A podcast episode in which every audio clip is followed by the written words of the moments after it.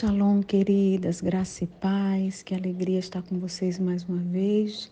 Desde já agradeço a pastora Isa pelo convite feito a mim com tanto carinho.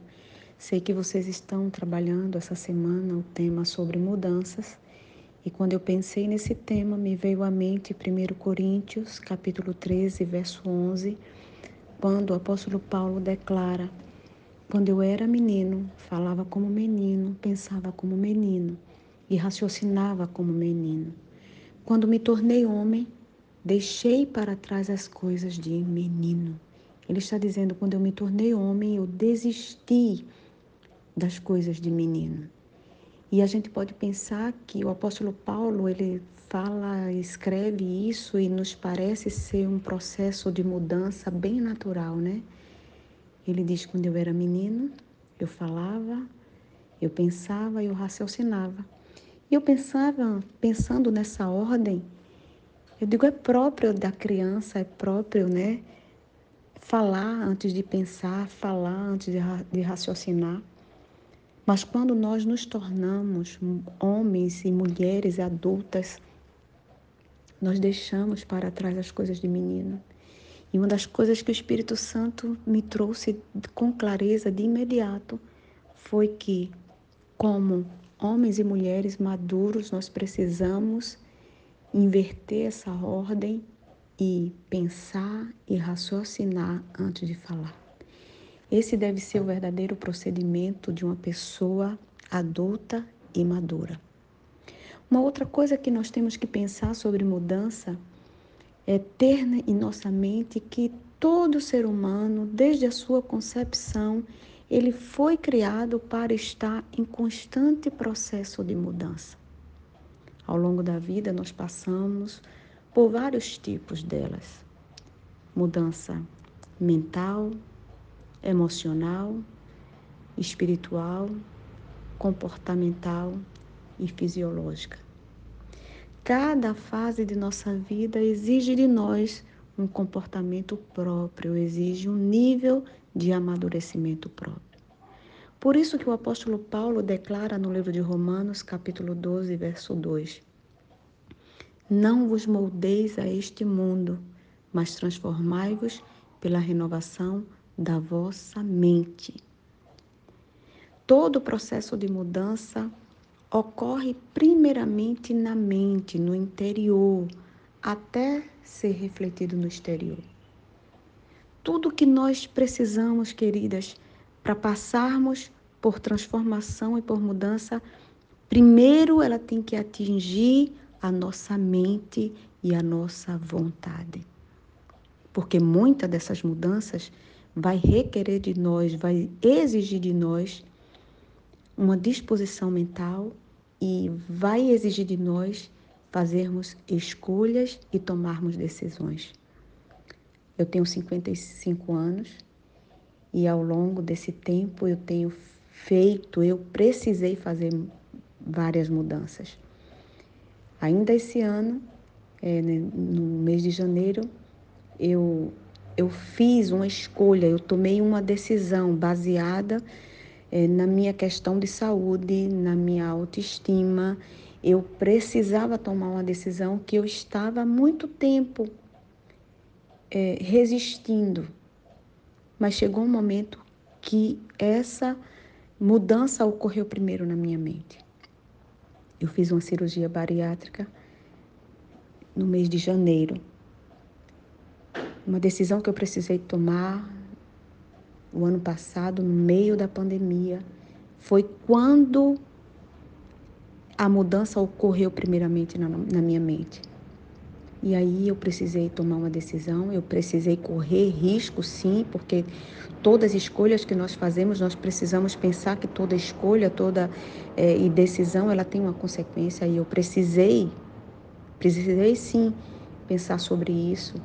E eu precisei fazer uma decisão e eu tomei essa decisão e não me arrependo dela até hoje, graças a Deus. Uma outra que muitas mulheres resistem é aceitar o momento da vida, é, a transformação que você está passando. No meu caso, na minha idade, 55 anos, e os cabelos grisalhos chegando e eu precisei tomar essa decisão de transicionar e aceitar esse meu novo momento. Mas essa também foi uma decisão que foi primeiro, atingiu primeiramente a minha mente, para que eu me sentisse plena de cabelos grisalhos. E olha, deixa eu te dizer uma coisa, eu estou me achando linda. que coisa boa quando o Senhor vem e trabalha em nossa mente, porque isso quando reflete, quando chega no exterior, quando atinge o nosso físico, é algo assim tão precioso.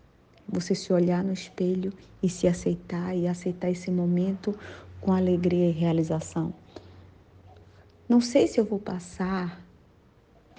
Eu gosto, eu gosto de, de saber que o Senhor sempre coloca em minhas mãos ou traz para mim no meu coração esse poder de mudar.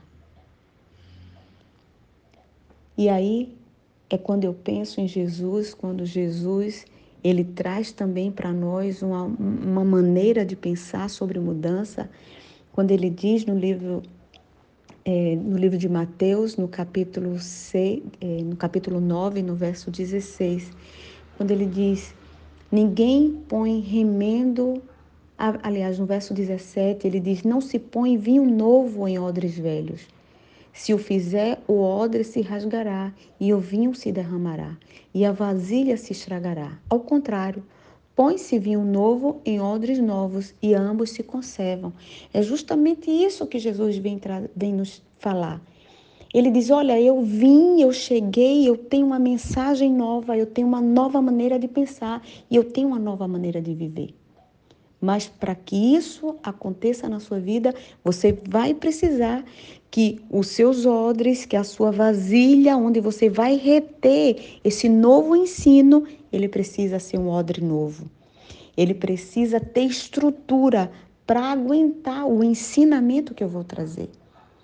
E eu penso, sabe, que além é, dessa mensagem de salvação, de transformação, de restauração que Jesus veio trazer, ele põe sempre diante de nós algo novo para acontecer.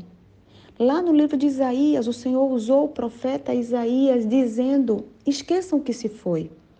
Não vivam no passado. Vejam, eu estou fazendo uma coisa nova. Ela já está surgindo. Vocês não a reconhecem? Eis que eu, eu vou abrir um riacho no deserto. Ele diz que já está fazendo isso.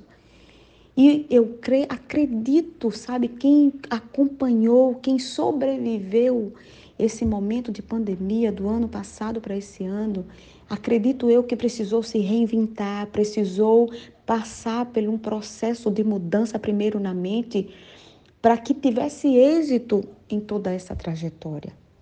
E eu acredito piamente que o Senhor coloca em nossas mãos, Ele coloca em nossa mente, em, nossa, em nosso coração e em nossas mãos esse poder de mudar. Quando a gente pensa, não é que a gente é, tira os olhos do passado e põe os olhos no futuro, porque acredito eu que vocês já ouviram esse pensamento que passado é lugar de referência e não de residência. Muita gente não consegue avançar para o futuro porque está preso no passado. O, para, o passado, queridas irmãs, é apenas para nos servir de referência para o que deu certo e para o que não deu certo, para que a gente possa mudar no presente e, consequentemente, projetar um novo futuro. Então fica aqui a minha palavra de motivação, a minha palavra de encorajamento, de uma injeção de fé e de esperança ao seu coração.